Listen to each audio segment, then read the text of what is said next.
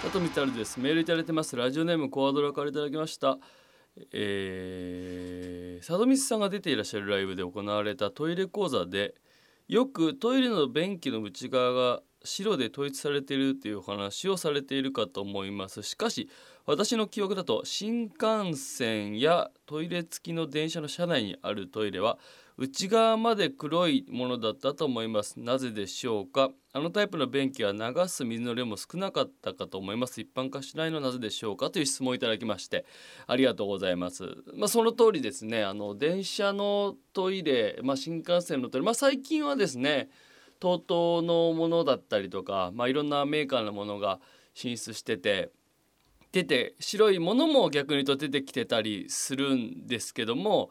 えー、そうじゃないものも当然ありましてで何が大きく違うかというと、まあ、そもそもあの電車用のトイレを作るメーカーっていうのは専属というか割とこの独占でテシカっていうのと五光製作所っていう会社があるんです。よ主にこの2社が列車用のトイレっていうのを作っててで僕もあの何度かこのちょっと取材の申し込みみたいのをさせてもらったこともあるんですけど結構その情報をあんまり公に出さないというか前なんか鉄道関連の雑誌で特集を組まれてたりしたんだけどそれももう本当にその側で分かるような話しか書いてなくて基本的にはそのあんまり世の中に商品を売らなきゃいけないような会社ではないからこう情報が公になることはないんですけど基本的に大きくその2社が電車のトイレって作っててで今あの TOTO のものが入ってきたりとかいわゆるその本当にウォシュレットがつついているものが出てきてはいるんですけどもちょっと昔まではその大きく2社が作っててで何が違うかっていうともう流し方がそもそも違うわけですよ。でいわゆるこうよく聞かれるあの昔まあ今の新幹線でも全然あります。真空式っていうクッっていうあの中川家の礼二さんが真似するやつ。あれは真空式っていうあの真空にしてこうやって吸い込む形のやつなんですよ。あとまあろ過式っていうのだったりとか、えー、いろんなこう流し方が、まあ、あと循環させる循環式っていうのがあったりとか。まあそのいわゆる一般的なご家庭にある普通にこう水を流して下水流して汚物を流していくっていうでやり方とそもそも列車のトイレの水の流し方っていうのが大きくまあ違うっていうことがあのー、1個あるんですね。この水の水量は当然その真空式だったり循環式だったりっていうのはもう単純にそのタンクに溜めていくわけですから水の水量が多いと逆にいけないわけですよ。なるべく少ない水量で流すわけですけどあれは下にタンクに溜めてるだけだからあの水量で済むわけであれを一般の家庭でやると下水まで水が少ないと届かないわけですから汚物がね。流れていかなくて配管に詰まってしまうということが起こるわけですね。で僕が以前リクシルの新作の記者発表に行かしてもらった時に記者発表っていうのはね大体このメーカーさんがこの我が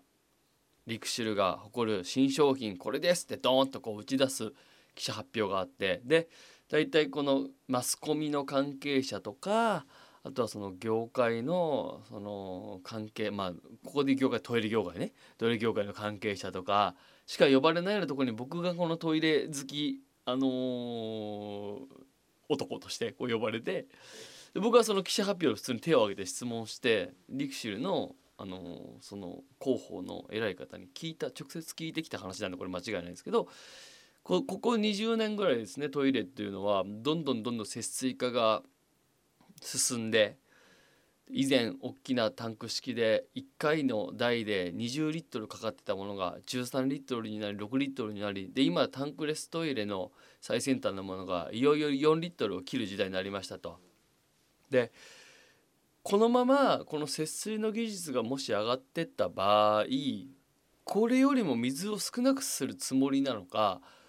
そういったことが技術的に可能なのか是非ともメーカーとしてお答えをくださいというですね質問をしたところ